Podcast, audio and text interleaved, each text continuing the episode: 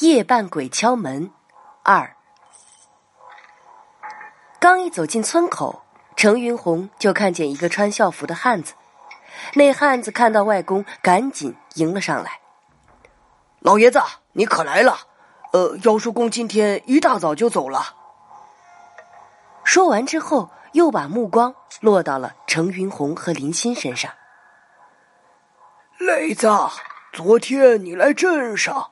我问你妖叔公的病怎么样，你还说不严重的，这怎么说走就走了呢？外公向那个汉子问道。那个被外公叫做磊子的汉子似乎有话想说，却又犹豫着看了程云红和林欣一眼。外公见状说道：“有什么话就说吧。”这是我外孙儿和孙媳妇儿，不是外人，算起来呀，和你是一辈的。我昨晚没有回家，在镇上住的。哦，回来后才发现，呃，妖叔公已经走了。磊子一边说着，一边怯怯的看着外公。什么？住在镇上？你又跑去赌博去了吧？外公狠狠的瞪了磊子一眼。快带我去看妖叔公！磊子赶紧站到一旁，给几个人让出道来。外公大步朝村里走去，程云红拉着林欣，刚要跟上去，却发现站在路边的磊子悄悄的盯着自己和林欣。眼神竟然颇为不善，怎么才见面就把人给得罪了？程云红感到有些糊涂了。走进村里，林欣就看到一座很破旧的大宅子，大宅前的空地上搭着一个灵堂，灵堂里稀稀拉拉的坐着几个人，十分安静，并没有想象中的嬉闹模样。灵堂正中挂着妖叔公的遗像，遗像前摆着一副黑色的木质棺材。奇怪的是，棺材的盖子并没有盖上。林欣看着那副没有盖上盖子的棺材，心里隐隐有些害怕，却又不敢露出丝毫惧色。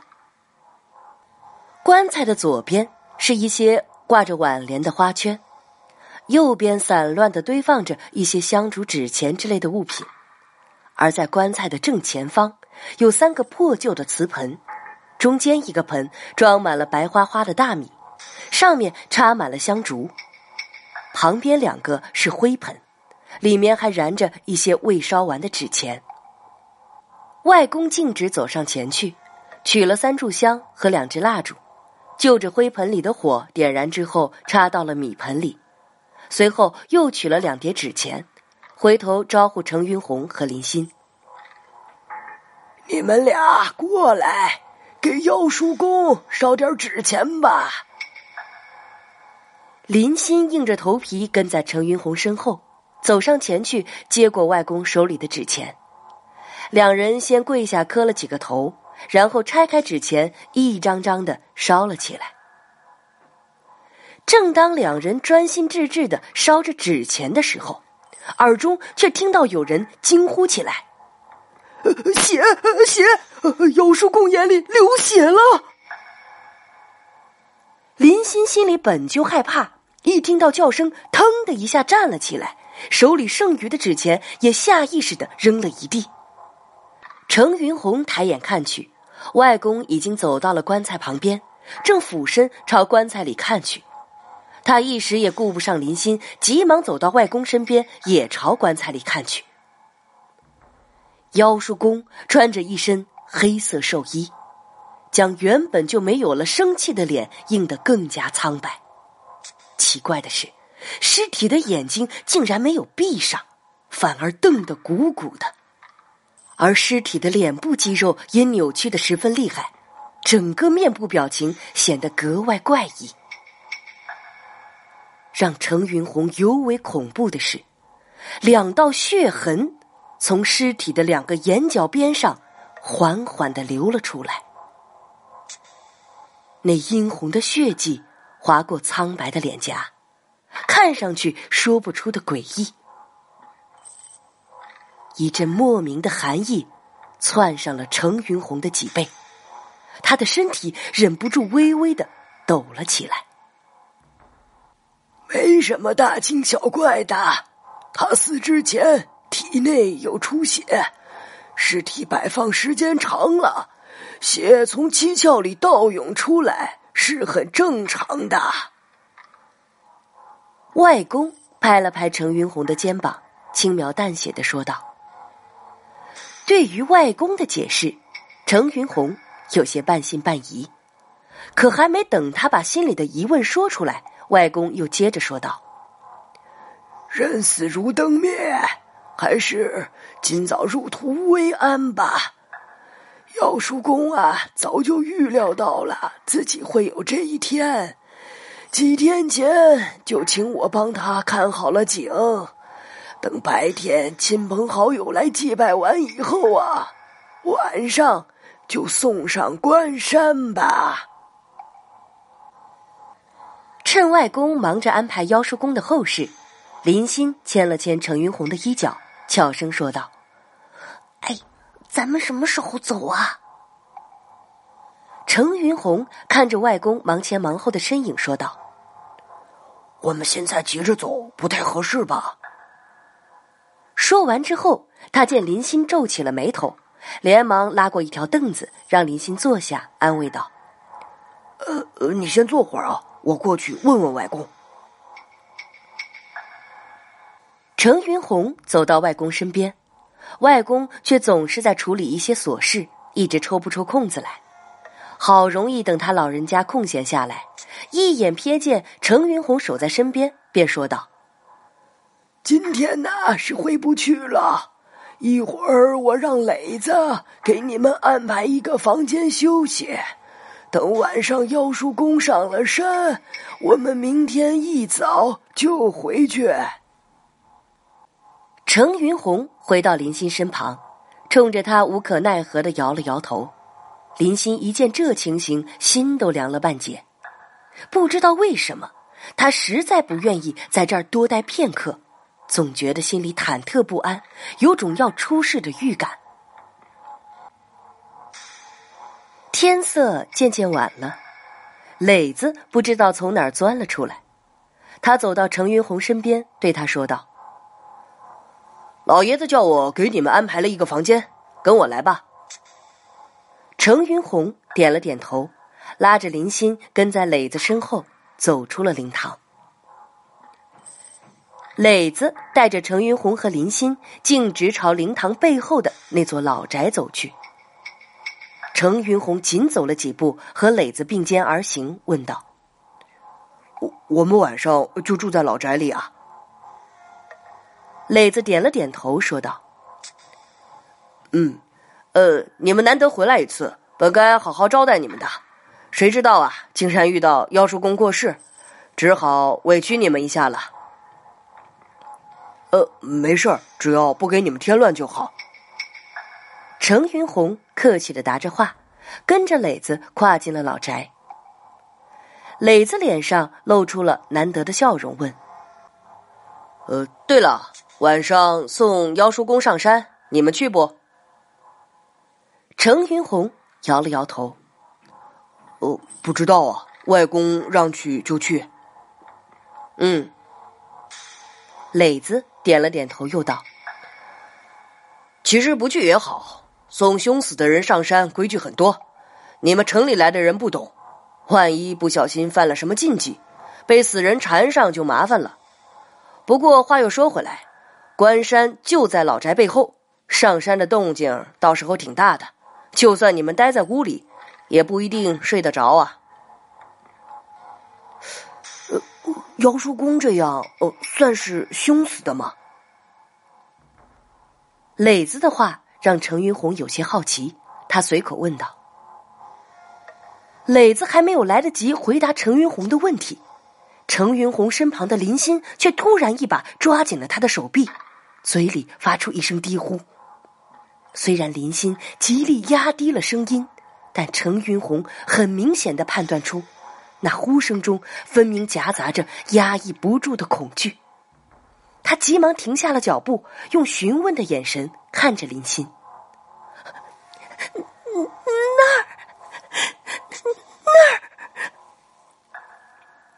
林欣伸出微微颤抖的手，指着大宅的屋角，他的目光也死死的盯住那里，脸上写满了掩饰不住的惊慌与恐惧，身体也止不住的瑟瑟发抖。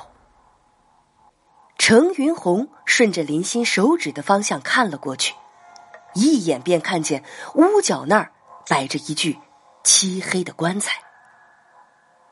那棺材赫然和外面躺着妖叔公尸体的棺材一模一样，同样是黝黑黝黑的，也同样没有盖上棺材盖子。事实上。第一眼看见那具黑色棺材的时候，程云红并没有产生什么恐惧之感，但接下来发生的一切却将他拉入了恐惧的深渊之中。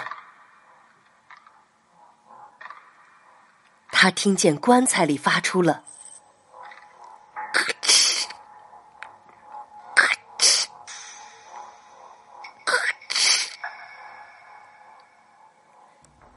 奇怪的动静，就像是人的指甲刮在木板上的声音，在寂静的夜里显得异常刺耳，听起来诡谲万分。程云红让那奇怪的声音搞得心神不宁，甚至还产生了一种十分奇怪的感觉。他觉得那声音仿佛是挠在自己的心脏上一般，而且一下。比一下狠。程云红还没有完全从那声音所带来的异常感受中回过神，紧接着看到那棺材里竟然有什么东西正试图爬出来。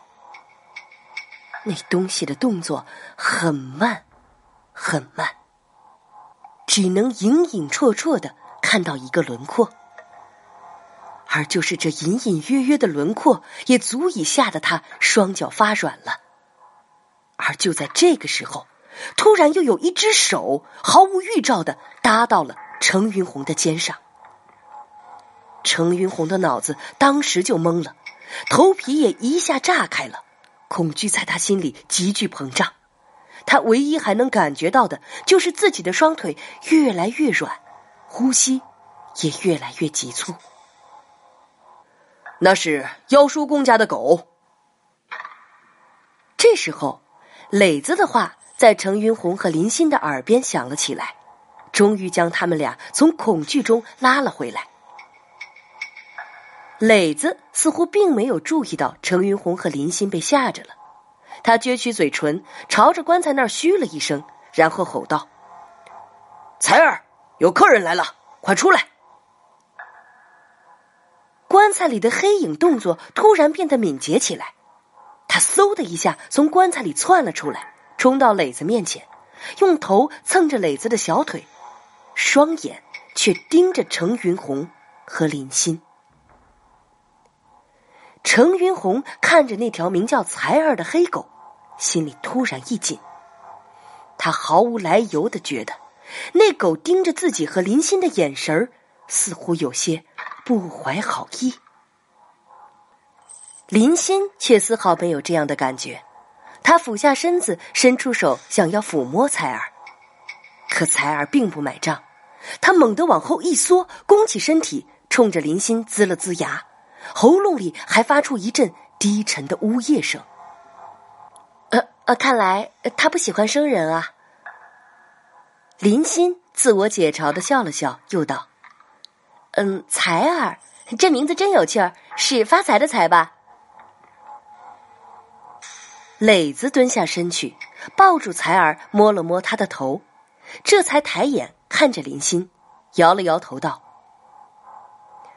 不是发财的财，是棺材的财。”顿了一顿，又继续解释道：“你知道他为什么叫财儿吗？因为。”他最喜欢睡在棺材里，所以妖叔公才叫他才儿。这棺材是谁的？程云红突然插嘴问道：“当然是妖叔公的。这棺材他本来是给自己准备的，后来见才儿喜欢睡棺材，担心自己死后才儿没地方睡，就给自己重新做了一具。哼，说把这具留给才儿。”磊子说完之后，像是突然想起了什么，又对程云红和林欣说道：“哦，对了。”今天没顾得上给你们弄什么像样的东西吃，灶房里啊还有我昨天熬的羊肉汤，我去给你们盛两碗来。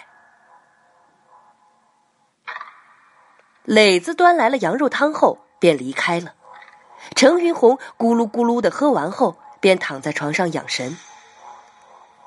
林欣端起羊肉汤闻了闻，皱着眉头说道：“嗯，这羊肉汤味道怪怪的。”和我们在镇上喝的不太一样啊！哎，自己家里熬的嘛，没有加那么多的味精、胡椒了，味道当然不一样了。程云红一边说着话，一边打了个哈欠。喝完羊肉汤之后，程云红和林欣有一搭无一搭的说着话，说着说着便有些困了，不知不觉。就睡了过去。程云红被一阵敲门声惊醒时，发现天色已经完全黑了。